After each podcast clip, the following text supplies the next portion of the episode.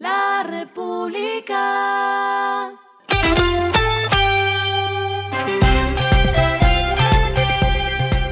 Al final de la jornada, esto es lo que debes saber sobre el comportamiento de los negocios, las finanzas y la economía. Las movidas de hoy fueron.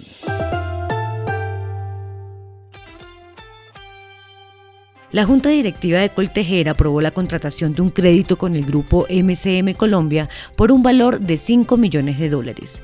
El monto será destinado a pagar la totalidad de la deuda adquirida con los bancos GNB Sudameris y el Banco Popular.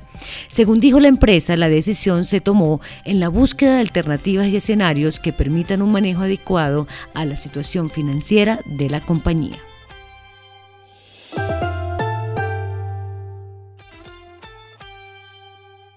Brand Finance dio a conocer una nueva versión de los mejores hospitales universitarios del mundo y en el top 100 hay dos que funcionan en Colombia. Se trata del Hospital Universitario Fundación Santa Fe y el Hospital Universitario Fundación Valle de Lili, siendo este el segundo mejor de América Latina.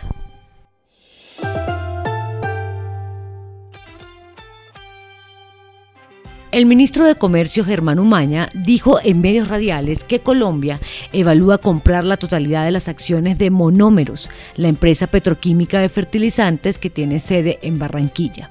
El tema de monómeros se ha conversado con Venezuela y tendremos cuáles son las condiciones para tomar una decisión al respecto. Se están haciendo las evaluaciones, indicó el ministro. Lo que está pasando con su dinero.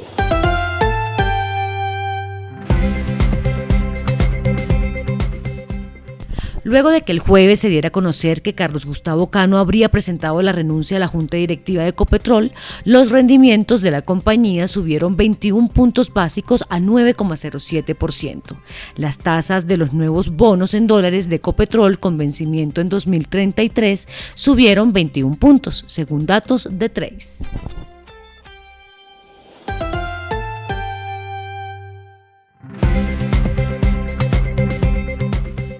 Los indicadores que debe tener en cuenta. El dólar cerró en 4.918,94 pesos, bajó 47,39 pesos. El euro cerró en 5.226,37 pesos, bajó 87,60 pesos. El petróleo se cotizó en 76,53 dólares el barril. La carga de café se vende a 2.160.000 pesos y en la bolsa se cotiza a 2,38 dólares. Lo clave en el día.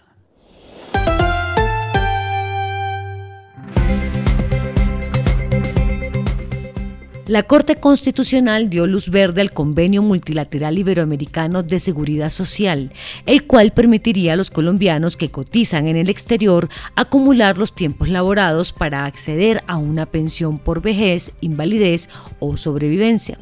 El Ministerio del Trabajo, que celebró la decisión, señaló que con la Ley 2103 del 15 de julio de 2021 se beneficiarán los colombianos que han migrado a los 15 países incluidos en el convenio, y son Argentina, Bolivia, Brasil, Costa Rica, Chile, Ecuador, El Salvador, España, Paraguay, Perú, Portugal, República Dominicana, Uruguay, Venezuela y por supuesto Colombia.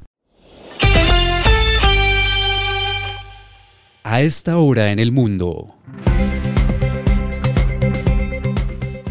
34 legisladores estadounidenses instaron al presidente de Estados Unidos, Joe Biden, a nombrar a un latino para ocupar la vacante creada en la Junta de Gobernadores de la Reserva Federal por la renuncia de la vicepresidenta Lel Brainerd.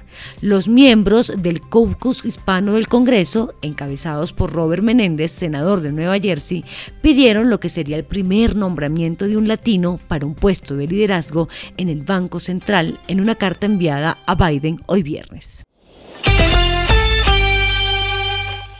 Y el respiro económico tiene que ver con este dato. La República.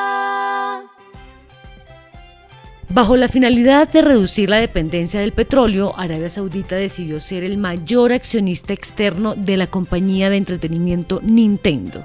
El Fondo de Riqueza Soberana ahora posee 8,3% de la compañía de juegos con sede en Kioto, según un documento acumulando una posición que se situó justo por encima de 6% a principios de este año.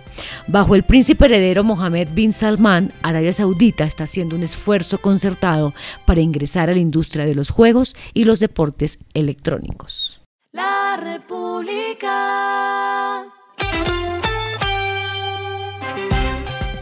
Y finalizamos con el editorial de mañana. Ya entrados en gastos, la salud debe mejorar. Con el proyecto de ley en curso en el Congreso, solo basta pedirles a los senadores y representantes que tienen la posibilidad de mejorar un sistema de salud que funciona. Esto fue Regresando a casa con Vanessa Pérez.